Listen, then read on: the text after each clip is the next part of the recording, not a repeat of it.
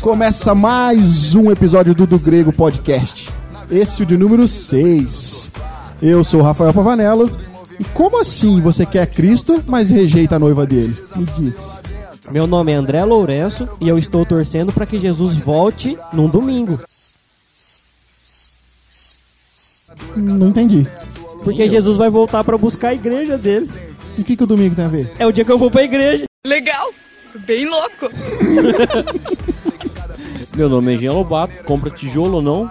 Sabe que nós constrói prédio ou não? Talvez demore, mas vamos construir. Eu sou Alain Almeida, e igreja hoje, igreja amanhã e igreja pra sempre. Ah, mano, da hora do Cristo, agora entendi. Beleza. É isso aí, galera. Estamos aí para mais um podcast. Bom, hoje a gente vai falar aí, como vocês viram, precisamos mesmo da igreja?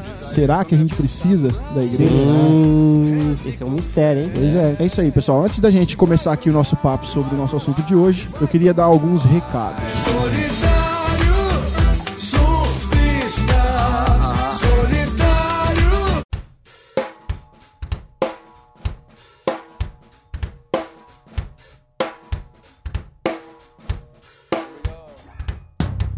Antes de tudo, quero dar parabéns para o nosso ouvinte aí, Neandre Andrade. Como?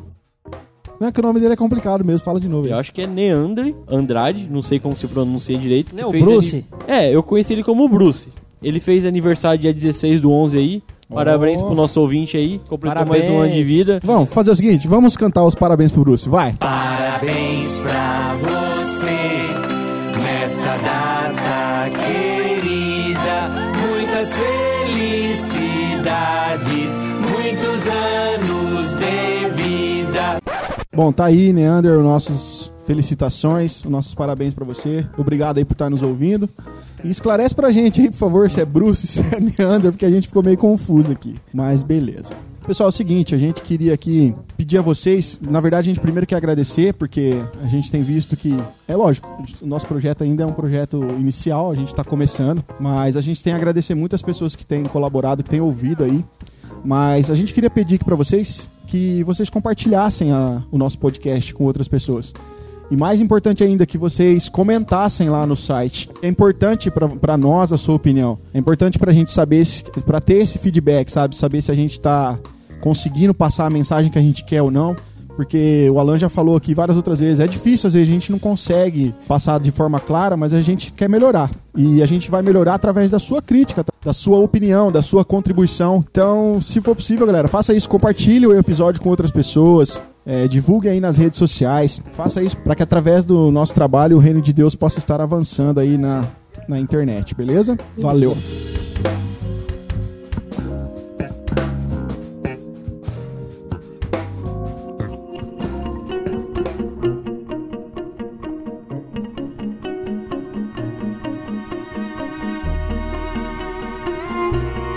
Bom, galera, vamos lá então. Precisamos mesmo da igreja? E aí? Do, vamos, vamos bater num ponto aqui. O que, que pode ser? A gente falar do, do O que não é uma o igreja? que não é uma igreja. O que não é a igreja? Igreja não é aquelas quatro paredes com um ventiladorzinho fazendo barulho todo dia no culto que você frequenta. Igreja não é aquilo lá que você vê na televisão, que é onde o pessoal tá pedindo dinheiro todo momento. Igreja não é um prédio, não é uma localização fixa. Igreja não é uma denominação. O que, que é igreja? Então vamos começar Mas tá aqui a bem. igreja pelo Novo Testamento, quando os apóstolos escreviam nas suas cartas a palavra igreja, o significado dela. Boa. Bom, a palavra igreja no grego, ela é a palavra eclésia, né? Ou eclísia, ou eclesia. Aí vai depender aí do qual região do Brasil você tá. Porque nem em português não é falar direito, imagina em grego, né? Mas tá tudo E certo. se eu, se eu não estiver enganado, eclésia ela tem como significado um ajuntamento de pessoas, uma assembleia de pessoas, certo? Isso, correto.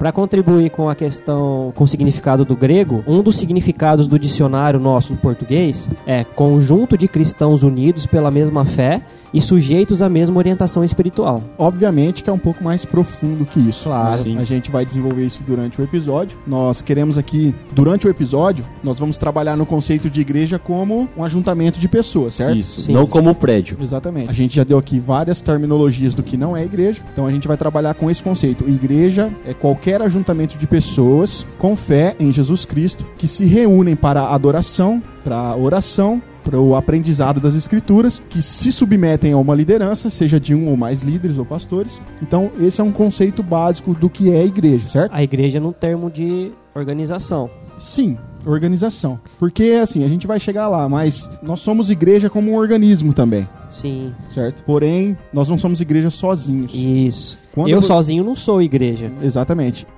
Bom, primeiro a gente tem que deixar claro que a igreja de Cristo, ela é uma só. Jesus ele não tem várias igrejas. Por que, que eu digo isso? Porque tem um comparativo da igreja de Cristo com o corpo de Cristo e com a noiva de Cristo. Jesus ele só tem um corpo, como ele só tem uma noiva, como ele só tem uma igreja, correto? Que é a igreja constituída de todos os santos que já foram e os que ainda vão ser. Porque às vezes as pessoas confundem concepção, por exemplo, a concepção nacional de igreja. Ah, a, ingle- a igreja da Inglaterra, a igreja dos Estados Unidos. A questão denominacional. Ah, a igreja igreja do Evangelho Quadrangular, a igreja Assembleia de Deus. Então, é uma, são É. diferenças que faz que às vezes confundem as pessoas. Isso. A igreja de Jesus ela é uma só. A igreja denominacional no âmbito espiritual ela é irrelevante porque a igreja é uma só. Essa igreja invisível que é constituída de todos os santos, como eu disse, já é a mesma simbologia de um só corpo de Cristo que todos nós fazemos parte, que é o, a igreja de é, a noiva de Cristo. Mas aí a gente tem o, o- também a chamada igreja de localidades, que é essa que você estava explicando. Continua sendo uma igreja só de Jesus, porém ela está reunida em lugares diferentes. É independente de denominação, ok? Que não a gente vai já decidimos aqui, tratamos que denominação não é igreja. Sim. Igrejas, como um conjunto já físico de pessoas, como um agrupamento de pessoas, existem várias, mas não porque Jesus tem mais de uma, mas porque são em localidades diferentes, grupos diferentes, até porque mesmo os santos vivos hoje não teriam como se reunir todos juntos no mesmo lugar. Claro. Então, quando a gente pergunta, precisamos mesmo da igreja, nós vamos partir do princípio simples, agora simplificando, de que precisamos mesmo estar junto com outras pessoas para louvar a Deus ou não? Numa organização. Sim. Sim. Aí agora a gente, além de identificar, porque assim, a gente precisa da igreja mesmo, a igreja de Cristo, não tem como a gente não precisar, a gente faz parte dela. Não tem essa de se a gente precisa ou não precisa, nós fazemos parte, consequentemente precisamos. Porque também uma igreja, é, no sentido de um grupo de pessoas, não é qualquer grupo de pessoas, não é se reunindo de qualquer jeito, certo? Porque a igreja está totalmente envolvida com a prestação de culto a Deus. Foi a definição que eu dei aqui no começo. Justamente. Né? Que A igreja se reúne pra- alguns princípios para ser considerada igreja. Justamente, a igreja se reúne única e exclusivamente para um propósito, no sentido de prestar culto a Deus ou para fazer para participar, para operar, ou qual é a melhor definição, para cumprir com a missão é que Jesus deu para a igreja. Agora, falando sobre grupo de pessoas e organização, nós precisamos de uma igreja com um grupo de pessoas organizados? Olha, eu não vejo na Bíblia, André, outro modo de, de, de igreja. Porque se a gente for analisar, principalmente a igreja, a igreja primitiva em si, quando ela começa ali em Atos, que a gente vê que houve conversão de muitos judeus ao cristianismo. Posteriormente, quando Paulo vai estar pregando o evangelho aos gentios, queira ou não, a gente vê uma organização sendo feita, porque é instituído lá presbíteros, diáconos, líderes, é, você vê muito Paulo, e até Jesus, trabalhando na questão da disciplina eclesiástica. Ou seja, existe uma organização. Eu, Rafael, aí eu dou a minha opinião, eu não consigo ver uma igreja sem nenhum grau de organização. Eu concordo com você. Eu quero ler um texto aqui só pra gente ver que os primeiros cristãos eles se encontravam numa em um local específico, sabe? E, a- até aqui nesse texto a gente não consegue ter uma, uma abrangência tão grande assim de uma organização, mas só pra gente ter uma ideia de como a igreja ali, ela já se reunia juntos pra poder adorar a Deus, ó. Eu vou ler aqui na versão na NVT, Atos 2, de 41 a 46. Os que acreditaram nas palavras de Pedro foram batizados e naquele dia houve um acréscimo de cerca de 3 mil pessoas. Todos se dedicavam de coração ao ensino dos apóstolos, à comunhão, ao partir do pão e à oração. Havia em todos eles um profundo temor, e os apóstolos realizavam muitos sinais e maravilhas. Os que criam se reuniam num só lugar e compartilhavam tudo que possuíam. Eles vendiam propriedades e bens e repartiam dinheiro com os necessitados e eles adoravam juntos no templo diariamente, reunindo-se nos lares para comer e partiam o pão com grande alegria e generosidade, sempre louvando a Deus e desfrutando a simpatia de todo o povo. E a cada dia o Senhor lhes acrescentava aqueles que iam sendo salvos. A gente vê aqui um mínimo de organização. Nós podemos ver que os novos convertidos, os cristãos novos, eles eram organizados. Eles iam para o Templo de Jerusalém, especificamente no átrio dos gentios, um lugar específico lá, onde todos podiam entrar, tanto judeus como os gentios. Nesse lugar eles oravam, é, faziam seus cultos muitas vezes aí, falavam, conversavam e também nós pode ver nos versículos que ele leu que também eles tinha os seus momentos nas casas, os seus cultos na casa, onde que eles compartilhavam pão e falavam também sobre Cristo. Então nós pode ver que eles tinham essa organização. Eles não eram desorganizados como muitas pessoas falam que no, em Atos não existia igreja, lugar específico. Então nós podemos ver que existe dois lugares específicos, tanto nas casas como no templo que eles iam também. Eu não vou mais na igreja, esse bando de gente hipócrita. As pessoas só me julgam. Por que, que eu vou lá? Eu tenho a Deus no coração. Eu preciso de igreja? Vai pro céu?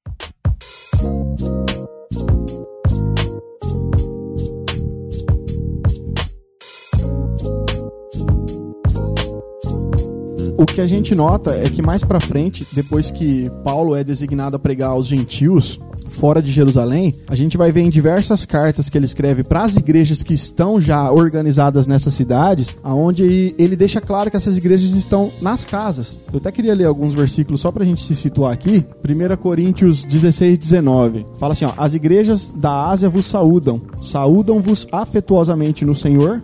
Áquila e Priscila, igreja que está em sua casa. É, a gente vai ver em Colossenses 4,15 que ele fala: Saudai aos irmãos que estão em Laodiceia e a ninfa, e a igreja que está em sua casa. Lá em Romanos também, Romanos 16,5: Saudai também a igreja que está em sua casa. Então, nós podemos observar aqui, de acordo com esses textos que nós lemos, que seja no templo ou seja nas casas, havia ali um ajuntamento de pessoas que era caracterizado como igreja. Agora, por que, que nós temos tantas pessoas revoltadas hoje com a igreja? Por que, que as pessoas hoje se, afastam, se afastam da igreja? Aí a gente até vê um movimento aí como os desigrejados, por exemplo, pessoas que desacreditaram da igreja, pessoas que não botam fé na igreja. Eu até entendo quando as pessoas ligam a TV e vê aqueles programas que se dizem igreja, é difícil a gente considerar aquilo como igreja, sabe? Porque aquilo lá tá mais para uma instituição financeira do que para uma igreja. Mas vamos discutir isso agora. Por que, que as pessoas desacreditaram da igreja de Jesus? Uma frase que eu vejo sempre, que é a seguinte frase, clichê até. Quem saiu da igreja por causa de pessoas, nunca entrou por causa de Jesus. Mas aí a pergunta, será que Jesus foi apresentado para essas pessoas? Porque a gente fala, ah, a pessoa saiu da igreja, a pessoa se decepcionou como? Se um corpo é de Cristo, se aquilo deveria ser dirigido de acordo com o que Jesus instituiu. Ela saiu por causa de alguém ou por causa de alguma coisa, certamente ou a igreja não está vivendo aquilo que deveria viver, ou não foi passado para a pessoa aquilo que ela deveria fazer. É, eu acredito nesse, né, com isso daí que a pessoa ela não se decepcionou com a igreja de Cristo. Ela se decepcionou com a igreja instituição organizada por pessoas que acabam cometendo erros. Mas, André, é um a gente- engano, A gente precisa ter. é um, mas é olha só, é um engano você achar que eu vou pra igreja e lá não vai ter erro nenhum. Porque a igreja ela é composta de pessoas. Justamente. E essas pessoas são pessoas pecadoras. A gente, a gente comete Sim, muitos erros. Agora a única me diferença diz. é que nós somos perdoados. Agora me diz. Sim. Então, assim, essa é a grande questão. A Então, questão da mas- organização. A questão, às vezes, até de, de denominação, que a gente nem, nem é o mérito da questão aqui. Não, não é nem essa a questão. Mas assim, A decepção dela não foi com a igreja de Cristo verdadeira. A decepção dela foi com uma instituição organizada ou não tão organizada que de alguma maneira feriu ela em alguma coisa. Às vezes ela se decepciona por um motivo que qualquer um talvez se decepcionaria, mas às vezes ela se decepciona só porque ela foi confrontada. mas tem pessoas que, na verdade, as pessoas, como o Alan disse, as pessoas ela- elas se decepcionam Porém, a consequência dessa decepção, ela muda de pessoa para pessoa. Eu conheço pessoas que se, se decepcionaram com a instituição, como você disse, por causa de uma, duas, meia dúzia de pessoas, saíram e foram para uma outra, vamos por que denominação. Mas eu conheço pessoas, e aí é o, talvez o cerne do nosso episódio, que simplesmente não desistiram da igreja. Pessoas que hoje estão nas suas casas e elas dizem que ainda são cristãs, porque elas assistem pregações no YouTube, sabe? Elas ainda se dizem cristãs porque elas ainda adoram a Deus em casa, ou seja, ela lê a sua Bíblia, ela ora, ela tem os seus momentos pie- piedosos lá na sua casa. Tudo bem, mas a gente não, já não explicou aqui, e eu quero que a gente entre nesse cerne agora. A igreja, você não faz sozinho em casa. Olha só, se a gente for ver na, na questão bíblica de igreja, a gente vai ver no conceito de dons espirituais mesmo, que a gente vai ver principalmente que a gente tem tanto em Coríntios como em Romanos e, em- e também em Efésios, a gente vai ver ali que é descrito os dons espirituais. Se a gente for analisar, não tem como você exercer dom sozinho. Você não é mestre de si mesmo. Não tem como, sabe? Não faz muito sentido. A igreja ela depende de pessoas. A igreja é uma formação de pessoas.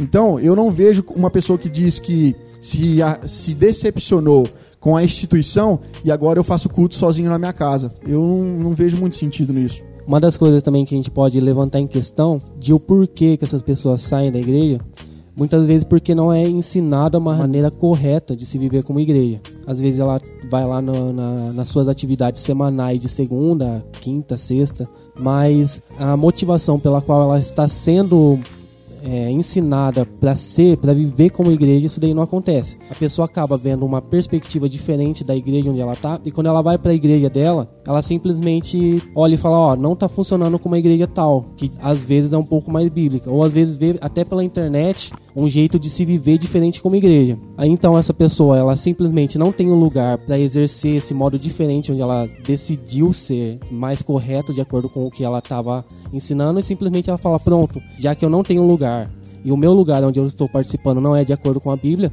eu vou simplesmente fazer do meu jeito.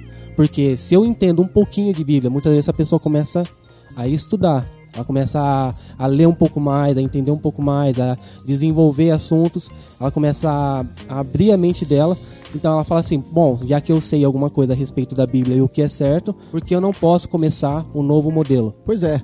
Só que o que vai acontecer daqui para frente? Essa pessoa, tudo bem, ela tem um mínimo de conhecimento, ela acha que o lugar que ela tá não é coerente biblicamente de acordo com aquilo que ela tá aprendendo. Só que essa pessoa, de uma certa forma, ela influencia as mais próximas. Ela vai conversar isso com outra pessoa, que vai conversar com outra pessoa, e se a pessoa ela pode começar uma outra denominação, vamos colocar aqui, ou um trabalho na casa dela, ela pode, mas mais cedo ou mais tarde isso vai virar uma instituição e esse mesmo local vai ter problemas do mesmo jeito que ela tinha antes. Por quê? Porque como a gente já disse, cara, a igreja é formada de pessoas. Mais cedo ou mais tarde as, as coisas vão surgir com defeitos. Nu- Nunca uma igreja vai ser perfeita. Tudo bem, você partiu para um lado teológico agora. Você falou na questão de ensino. Talvez uma igreja não ensina corretamente o que é ser um cristão, o que é ser como igreja. Só que se a pessoa saiu por problemas de relacionamento, e ou qualquer outro motivo, não é só a parte teológica que vai resolver, porque ela vai ter outros problemas que ela vai precisar solucionar, você entendeu? Mas no- suponhamos que não seja um problema de relacionamento. Suponhamos que seja só um problema teológico. A solução é ela criar uma igreja do zero nova, uma Então, denominação? não, não existe assim, nenhuma ci- igreja na cidade que consiga ser biblicamente correta, nenhuma. E Isso, essa que é a questão, porque às vezes ela no lugar onde ela tá, teologicamente, para ela não é suficiente ou não é coerente biblicamente, tudo bem. Eu acho que o primeiro momento é ela tentar ajudar com que aquele lugar se transforme para que seja. Não conseguindo e aquilo sendo fazendo um mal para ela ou ela fazendo um mal pro lugar, ela poderia procurar um lugar que seria mais coerente para ela teologicamente. Que, que, que cidade que é essa que não tem uma? A questão é que às vezes a pessoa fica de alguma maneira achando ah, que nenhum lugar é como eu penso. E quem diz que o que ela pensa é correto? Quem diz que é ela que está certa então, já que se não tem nenhum lugar na cidade que, que pensa coerentemente de, de maneira Então, teológica? mas, mas mesmo nesse, vamos, vamos colocar aqui cerca de 10 igrejas diferentes dentro de uma cidade, evangélicas. Elas em si são diferentes, uma se difere da outra. E todas em si vão dizer que está pregando certo. Como essa pessoa que se de- decepcionou, ela pode identificar uma igreja correta? olhando num padrão bíblico, olhando num padrão de ensino mais próximo possível que a Bíblia ensina. O que eu tô querendo dizer é só o seguinte, ela achar que no lugar onde ela tá, que tenha pelo menos 10 igrejas, ela achar que nenhuma tem uma coerência bíblica e que ela vai conseguir criar uma igreja sozinha com a coerência bíblica. De onde? Eu vejo a grande bagunça de igrejas em muitas cidades que partem desse ponto que você colocou. De pessoas que talvez estavam enganadas porque achavam que sabiam de algo, saíram, montaram, montaram outras denominações que são completamente erradas biblicamente também, só que eles acham que estão fazendo certo. Ou seja, a pessoa, num, a princípio, achava que ela estava certa, mas existe, um, existe uma base bíblica, cara. A gente não pode fugir, entendeu? A questão é, a gente sempre que tiver uma incoerência teológica, no meu ponto de vista, eu vou ter que sair do lugar que eu tô para abrir uma igreja? A minha resposta é, a pessoa numa, num lugar desse, a primeiro momento ela deve ficar no lugar onde ela está, e se ela realmente acredita que ela está sendo é, correta perante a Bíblia, ela tem que ajudar os irmãos dela, daquela congregação, a mudar o pensamento. Sem isso, não conseguindo isso, é, sendo um problema mais do que uma solução, ela deve procurar um ou outro lugar que ela concorde com a teologia do lugar, com o ensino, com a doutrina do lugar. Eu não acho como correto ela sair de um lugar e achar que ela está totalmente certa e nenhum lugar mais está certo e por isso eu vou abrir uma igreja. Eu acho errado isso. Porque muito provavelmente ela pode abrir uma igreja, a igreja pode crescer e tal, mas dessa mesma igreja dela vai sair outra divisão. E aí a gente volta a cair no mesmo conceito que já discutimos aqui. Não existe igreja perfeita. Não existe. Não existe uma igreja totalmente não, correta. Não existe. Não vai existir. A igreja ela tá num processo Uma de organização, aperfeiçoamento. justamente, uma organização totalmente correta ela não tem. Uma instituição totalmente correta não tem, senão não existiriam tantas. Eu não vou mais na igreja, esse bando de gente hipócrita. As pessoas só me julgam. Por que, que eu vou lá? Eu tenho a Deus no coração. Eu preciso de igreja? Vai pro céu?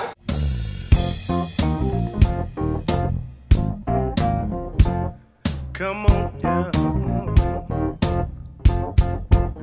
Um outro extremo também é a questão de, às vezes, o erro, cara, tá em nós mesmos como igreja, como, como corpo de Cristo ali. Às vezes a gente não sabe lidar com algumas situações que acaba gerando essa decepção nas pessoas. Nós como indivíduo, você fala. Como indivíduo, sim. Eu quero dar um exemplo aqui de um, de um livro que eu li recentemente, é do, do Philip Yancey. E no livro ele cita um amigo dele que ele tinha, que era um, que era um alcoólatra, e ele estava participando de um Alcoólicos Anônimos. E ele cita que ele foi numa dessas reuniões com esse amigo dele.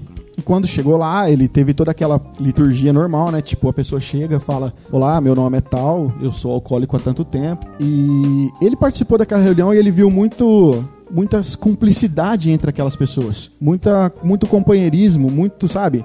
Chegou no. Depois que finalizou a sessão, eles foram embora. E o amigo dele falou pra ele que ele se sentia melhor naquela reunião de alcoólicos anônimos do que numa igreja. A, a igreja não conseguia fornecer pra ele aquilo que ele sentia, aquilo que ele tinha ali com aquele grupo de amigos que passavam por um problema semelhante. E ele fez a seguinte pergunta pro amigo dele. Ele falou assim: "Cara, qual é a característica, qual a definição que você encontra no seu grupo de alcoólicos anônimos que a igreja não te dá, que a igreja não consegue fornecer pra você. Nisso o cara ficou olhando para, eles estavam tomando um café, o cara ficou olhando ali pro café, pensando, e aí na mente do Felipe ele achou que ele ia responder que a igreja não tem amor, que a igreja não tem cumplicidade, ou que a igreja é, ou que ele é a favor daquela questão do anti-institucionalismo, sabe? De esse negócio de, de instituição, não. Mas a resposta dele foi surpreendente pro Felipe, porque ele responde dependência, cara. E aí o Felipe ficou sem entender. E aí ele foi explicar. Ele falou assim, ó, cara, ninguém consegue vencer sozinho. O amigo dele falando. E ele fala, não, não, é, não foi para isso que Jesus Cristo veio? Porque Jesus veio porque nós não conseguimos sozinhos alcançar a salvação. Quando eu vou numa igreja, eu me sinto muito diferente, porque eu chego lá e eu vejo que as pessoas elas têm uma, elas se sentem autossuficientes. Elas pensam que não depende do irmão que está sentado do lado dela. Elas pensam que elas sozinhas podem resolver o problema delas. E quando um alcoólico, um drogado entra numa igreja, ele se sente totalmente excluído porque ele é um dependente, ele sabe, ele aprendeu, eu aprendi, ele falando, né? Eu aprendi no grupo que eu dependo da força dos meus irmãos para continuar de pé. Só que eu não vejo isso na igreja. Parece que o cara é o pecador e todos os outros são santos, né? Exatamente. E será que a gente não age assim muitas vezes com as pessoas? Muitas vezes a gente está dentro da igreja e a gente se acha o estudado, a gente se acha o espiritual e muitas vezes a gente compara os outros irmãos e a gente acha que nós não dependemos daquele irmão. Uma outra coisa que ele explica também é que dentro de uma denominação, dentro de uma instituição, dentro da igreja, nós precisamos aprender a olhar para o lado também. Porque muitas vezes eu vou no culto, e eu até conversei com o Jean essa semana sobre isso, muitas vezes eu vou no culto e eu não gosto, sabe, daquela liturgia, eu não gosto daqueles cânticos que são tocados, aqueles cânticos antigos. Porém, a hora que eu olho do lado e eu vejo o meu irmãozinho ali que tem 80 anos de igreja e eu não sou digno nem de amarrar os sapatos dele, e aquele irmãozinho ele tá ali de olhos fechados, cantando com toda gratidão do coração dele. Poxa, cara, a gente é muito individual, essa é a questão. Muitas vezes o problema da igreja é esse também. A gente é muito individualista e a gente não, a gente esquece que a gente depende um do outro. Porque qual que é a definição na igreja, na, na Bíblia de igreja? É corpo de Cristo. A gente esquece que eu sou parte de um corpo. Se eu sou um braço, Paulo vai falar claramente isso lá. Ele vai, vai falar, cara, o braço não pode ser a perna, a perna não pode ser o olho. Vocês são dependentes um do outro e todos nós somos dependentes de Cristo, que é o Isso. cabeça. Nós Muitas dependemos de. Cristo e somos codependentes uns dos outros. Exatamente, a gente perde isso dentro da nossa comunhão, cara. A gente chega na igreja com individualismo mala, sabe? A gente acha que a gente vai lá, cultua sozinho, vira as costas e vaza. Cara, esse não é, eu entendo que esse não é corpo. Isso não significa corpo de Cristo. Então eu penso que essa é uma das mais uma das atitudes que às vezes a igreja acaba perdendo alguns membros por causa que não tem essa concepção de que eu preciso de você.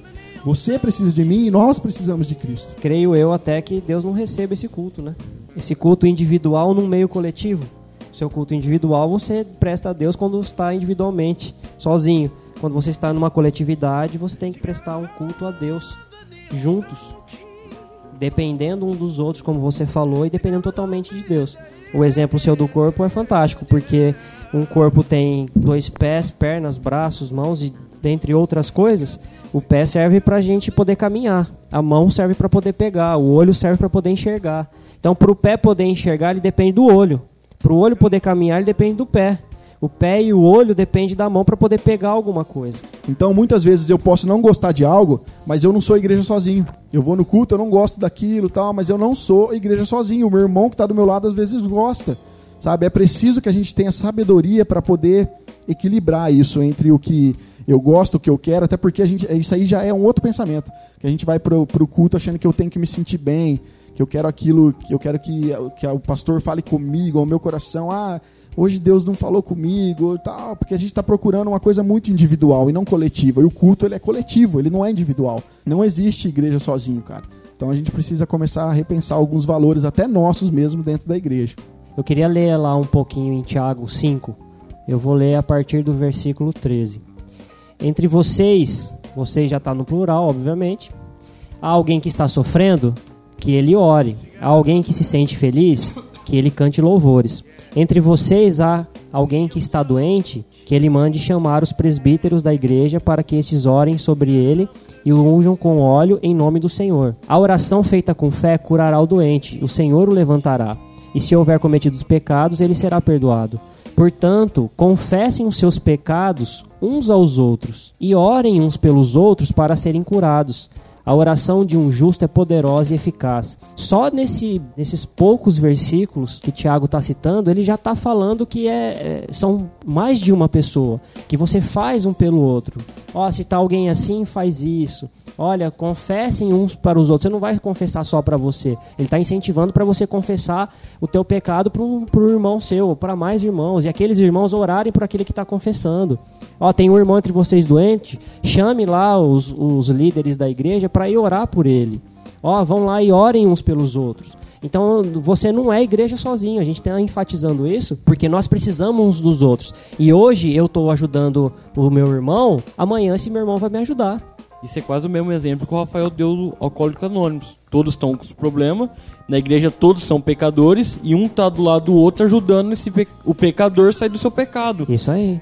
Uma outra questão importantíssima também, cara, que nos leva a repensar bastante, que nem Paulo, quando ele tá falando com os presbíteros da igreja de Éfeso, a gente vai ver lá em Atos 20, Atos 20 e 28. Atendei por vós e por todo o rebanho sobre o qual o Espírito Santo vos consti- constituiu bispos, para pastoreardes a igreja de Deus, a qual ele comprou com seu sangue. É, fica evidente, cara, que Deus ele paga muito caro para nós desprezarmos a igreja de Cristo, cara. A gente às vezes não tem essa consciência, sabe? Foi pago um alto preço pela igreja e a gente por muito pouco tá deixando isso pra lá. Eu tenho uma experiência particular em relação a não fazer parte, durante um tempo da minha vida, eu não fiz parte de nenhuma igreja ou organização. E eu não fiquei sozinho, mas fiquei com um grupo de pessoas. Em um determinado tempo, isso de alguma maneira foi bom, mas não foi saudável, porque a gente fechou. A gente não tinha, a gente não cumpria com a missão da igreja de buscar o perdido, de pregar o evangelho. A gente cumpria só com parte de que é um ajudar o outro, de que é um confessar o pecado pro outro, de um orar pelo outro, E de um edificar o outro. Você vê que não é fácil, né, cara? É, existem várias facetas que precisam ser Sim, é só, observadas. justamente. Então a gente tinha até essa parte um pouco do que eu li do ah, tirando a parte organizacional porque fala da liderança, e um pouco de Tiago a gente tinha. A gente orava uns pelos outros, a gente compartilhava uns com os outros, é, edificava uns aos outros. Então, mas a, a parte da missão da igreja é, em relação ao mundo para que o reino cresça, para que o reino possa ser desenvolvido, de, o reino de Deus possa ser desenvolvido na Terra, a gente não fazia, porque a gente era um grupo fechado. Isso não é saudável, tanto que não durou muito tempo. Então, assim, você precisa não só fazer uma parte, você tem toda essa parte que a gente tem que dar atenção, de que a gente tem que cuidar um do outro, que também, como o Rafael enfatizou muito claramente aqui, que nós não podemos ser uma igreja num lugar é, com várias pessoas, sendo uma igreja sozinho.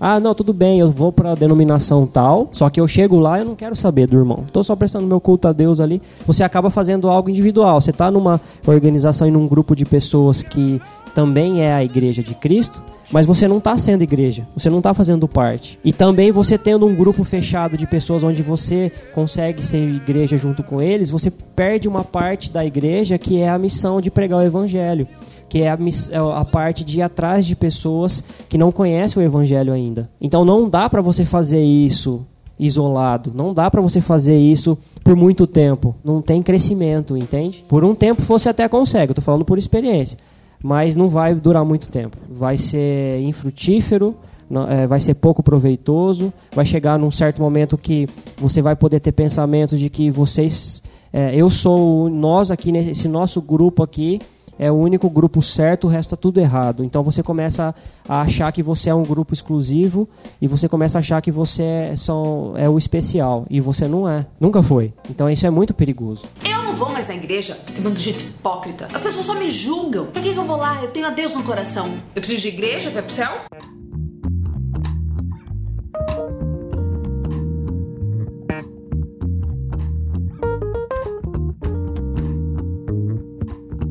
Eu vou ler uma parte do artigo que tem no blog da editora Ultimato, que estão falando sobre desigrejado. Começa assim: O desigrejado acaba cometendo o erro que sempre condenaram nos outros, o de julgar e colocar injustamente todos no mesmo e colocou entre aspas, saco. O pior é vivem com essa culpa sozinhos. E os que além disso tudo vivem bem sem a rotina de participar toda semana de uma igreja local, acabam sendo enganados por ele mesmo, por não perceberem que não conseguem ter sozinhos a disciplina de procurar o Jesus e eles admiram e vão se afastando lentamente de uma comunhão saudável e aproveitosa com Deus. Amam a proposta de Cristo, mas não suportam o seu corpo. Enxergam a incapacidade da igreja em ser boa, mas não enxergam a sua própria incapacidade de fazer o bem. Condenam a igreja por uma parte que é intolerante, mas não se condenam por não pertencer à intolerância dos seus próprios corações. Viver em comunidade não é uma proposta apenas para sentirmos melhor, mas para enxergarmos no outro que não somos quem gostaríamos de ser. Nessa experiência semanal de frustração, o Espírito de Cristo nos transforma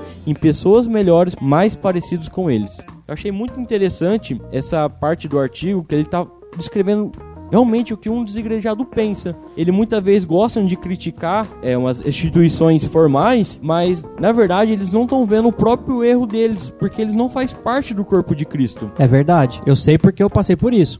E eu pensava assim. Cara, eu pensa- até o pessoal até chegava pra mim e falava assim, ó, vamos visitar um lugar e tal. Não, não vou visitar, porque eu sou muito crítico, eu só vou ficar vendo defeito, eu quero ficar aqui onde eu tô. Pensa bem, a Bíblia, ela várias vezes ela compara a igreja com a noiva de Cristo, certo?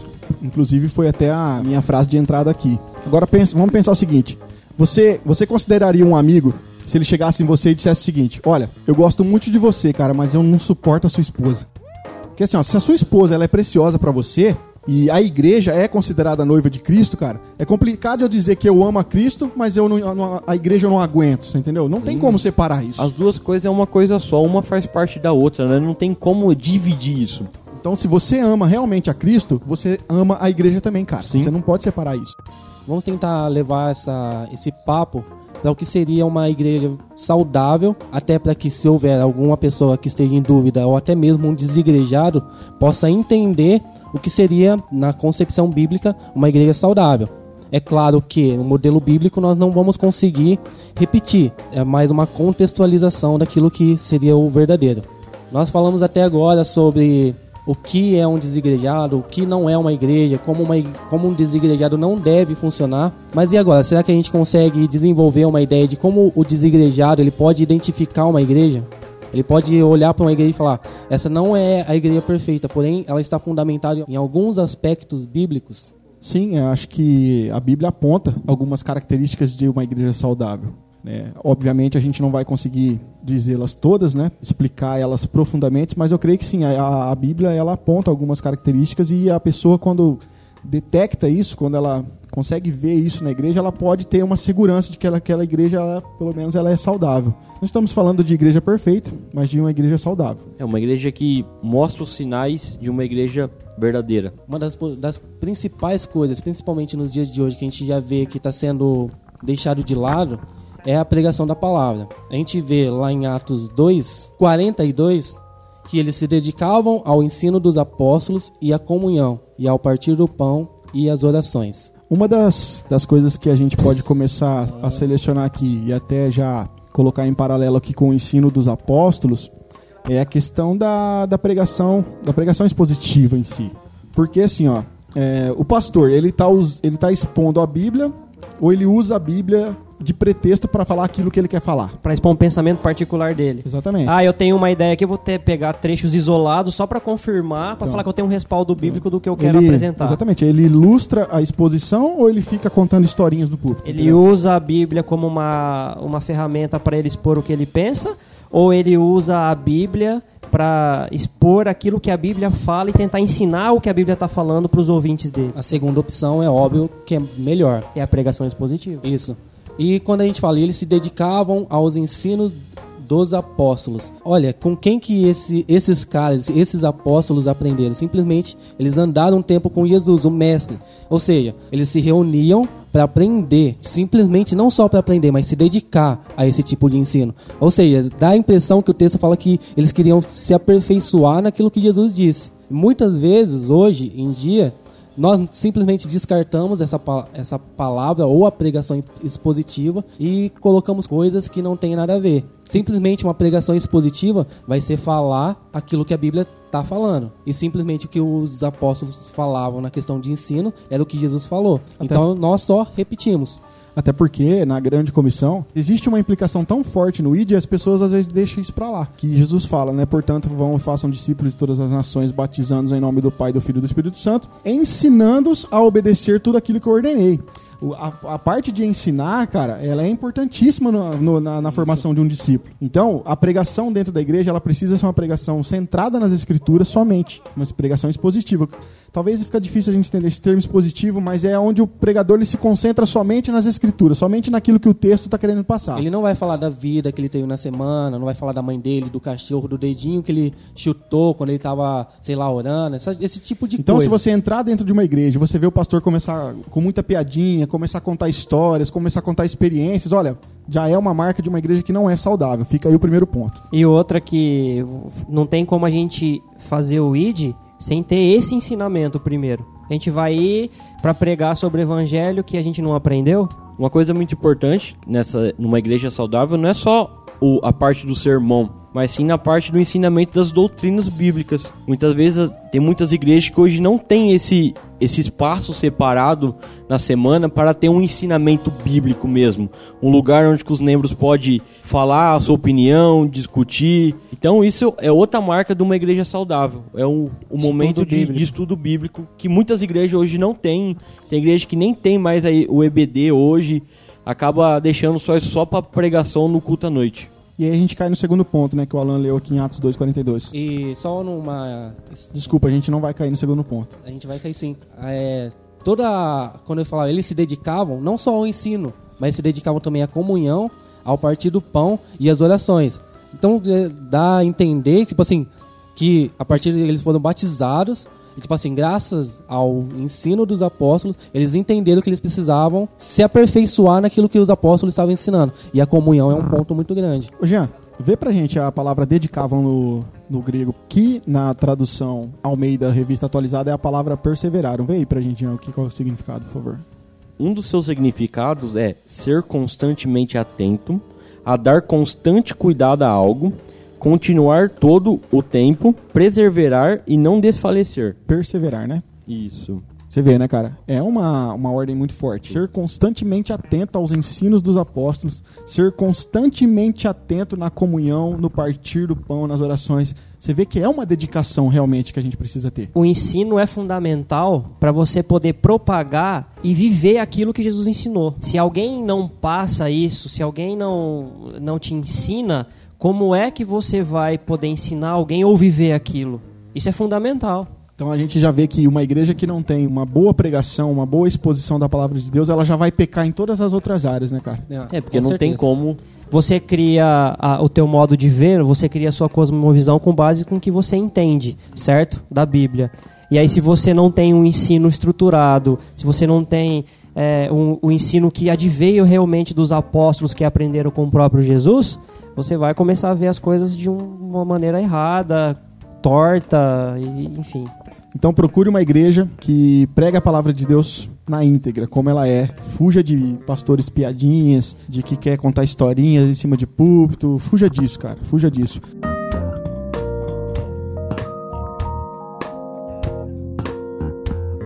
Agora a questão da comunhão, como a gente pode classificar a comunhão?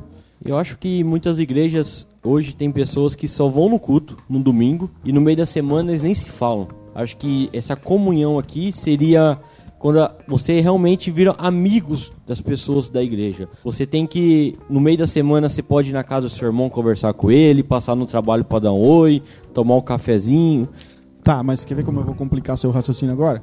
Como que você faz isso numa igreja com 300 pessoas? Você não faz com as 300. Você não faz com as 300, mas com, com a boa parte questão que- é você mais não próxima. deixar de mas é a questão de, tipo assim, distribuir responsabilidades. Levantar líderes. Pra fazer Hum. esse, esse. Acredito que não era só Pedro que fazia isso daí. Claro. Porque a três está tratando da comunhão. A comunhão que a- o texto de- decorre aqui é no partir do pão e nas orações. Você pode fazer orações com as 300 pessoas. Você até pode partir o pão com as 300 pessoas. É óbvio que a comunhão não é só isso. É a comunhão se, se resume intrinsecamente em comum união. Eles tinham todos uma, um motivo comum para se unir. Essa é, o, é, é- é o que a palavra quer dizer exatamente. No sentido da, de, de você ficar mais próximo, como você está dizendo aí, eu vou te dizer como que eu fiquei mais íntimo de algumas pessoas. Como eu não foi comendo junto com elas, não só, mas ajudando elas também. Eu nunca ajudei a encher uma laje, mas já ajudei a pintar uma casa, já ajudei a carregar pedra, já ajudei a fazer algumas coisas que num convívio normal faz você conhecer a pessoa de uma forma diferente do que ela é na igreja. Eu vejo o partir o pão não só na parte da alimentação, mas sim nisso que você acabou de falar. É, é tirar um pouco do que é seu e dar para o próximo. Às vezes mesmo que seja seu tempo. Sim, seu tempo, ou você pode ajudar uma pessoa. Isso é o partir do pão, não só a parte alimentícia. Até porque na época uma maneira de se relacionar era comida. Hoje nós temos diversas e talvez muitas vezes encher uma laje eu consigo me relacionar com o irmão. Muitas vezes eu ir na casa dele porque ele não está conseguindo trocar o chuveiro já é uma maneira de ter uma comunhão. Não só focado no, no- no- dentro daquilo que a gente chama as quatro paredes de um, de um lugar ou de alguma coisa, mas sim tipo a motivação pela qual eu estou fazendo a comunhão com aquela pessoa, para a glória de Deus. Então, se vai encher uma laje, descarregar um caminhão de tijolo, faz para a glória de Deus, mas pensando também que você está fazendo aquilo lá para o seu irmão.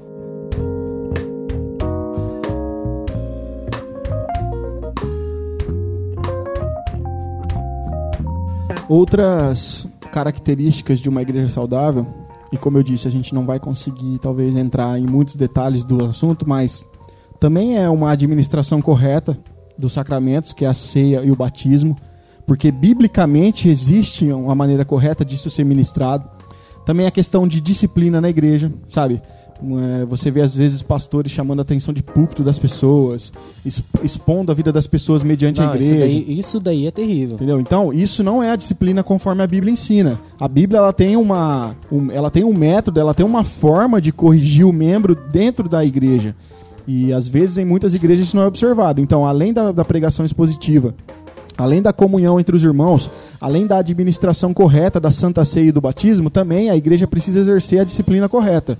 São todas essas características que você precisa estar analisando numa igreja saudável. Eu não vou mais na igreja, esse bando de gente hipócrita. As pessoas só me julgam. Por que, eu vou lá? Eu tenho a Deus no coração. Eu preciso de igreja, vai pro céu?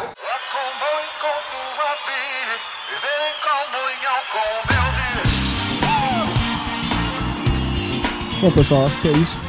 É, obviamente, como a gente, o nosso tempo aqui ele é curto, a gente não consegue ser exaustivo, a gente não consegue colocar todos os pontos que a gente queria colocar, mas o nosso objetivo maior é que você que está descontente com a sua igreja, ou você que já está nos ouvindo, mas nem frequenta mais uma igreja, repense, cara. Porque com certeza, cara, é, como nós já batemos nessa tecla, você não vai encontrar uma igreja perfeita, mas uma igreja saudável talvez você encontre. Ou talvez uma igreja que está preocupada em ser uma igreja saudável, que vai guardar algumas das características que nós acabamos de expor aqui para vocês. É, você ficar sem igreja, você já acabou de ver aqui, biblicamente não faz sentido. Procure uma igreja saudável, cara. É, sabe, faz isso mesmo, dá um rolê na sua cidade, visite os cultos, vá conversar com os pastores, sabe? Tem essa, essa disposição de querer voltar pro corpo de Cristo novamente. Porque você- a gente depende um do outro. Assim como você precisa da igreja, nós, igreja de Cristo, também precisamos de você, cara. Coloque isso na sua mente. Você é importante pro corpo de Cristo. O dom que o Espírito Santo te deu, talvez eu não tenha, mas você compõe a igreja com aquilo que você sabe fazer de melhor. Então você precisa fazer parte de um corpo, precisa fazer parte de uma igreja. E por favor, não desista da igreja. Faça um esforço, procure uma igreja saudável, que com certeza aí na sua cidade deve ter sim uma igreja na qual observa alguns fundamentos bíblicos, ok? A gente vai ficando por aqui então. Eu sou o Rafael Pavanello e eu não vou desistir da igreja. Meu nome é André Lourenço e sozinho não sou igreja, mas faço parte dela, em comunhão com os meus irmãos. Meu nome é Jean Lobato e todos os cristãos pertencem a uma única igreja. Eu sou Alan Almeida e não existe igreja de um homem só.